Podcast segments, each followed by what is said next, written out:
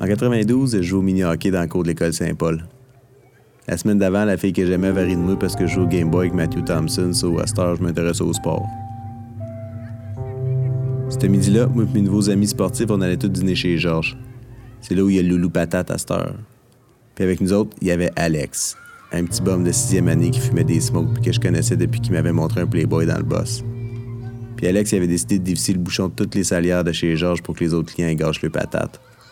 Tout le monde était crampé tête, mais je me, sentais vraiment mal.